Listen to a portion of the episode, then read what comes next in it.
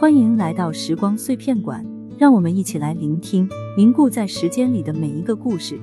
今天要讲的是，小荣是一个爱美的女孩，平日里喜欢购物打扮自己。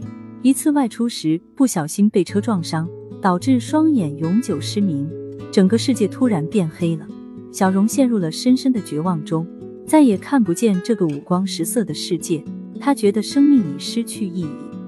在医院中。有个叫小许的青年经常来看望他，他是一名视障人士志愿者，从小就因疾病失明，但他并不自卑，而是活泼乐观，热心帮助其他需要帮助的失明人士。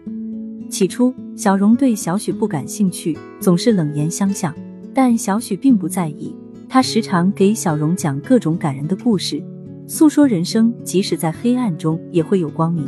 他也教小荣一些生活技能，如用手杖辨识方向、读盲文等。渐渐的，小荣被小许积极乐观的性格感染，两人变成了朋友。小许带他去参加失明人士的聚会，他发现即使失去视力，也可以过得开心幸福。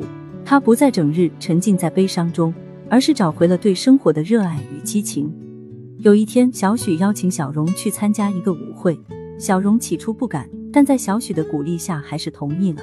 舞会上，小许耐心的教小荣跳舞的技巧，两个人翩翩起舞，小荣感受到久违的快乐。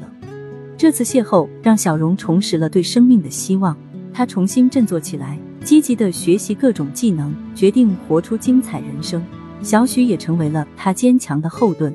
每当他灰心，都会想起小许对生命的热爱，重新燃起斗志。生命的真谛。不在于外在的光明，而在于内心的光亮。感谢小许走进他的世界，让他再次看见生命之光。外在的景色虽美，但内在的景色才是真正的美丽。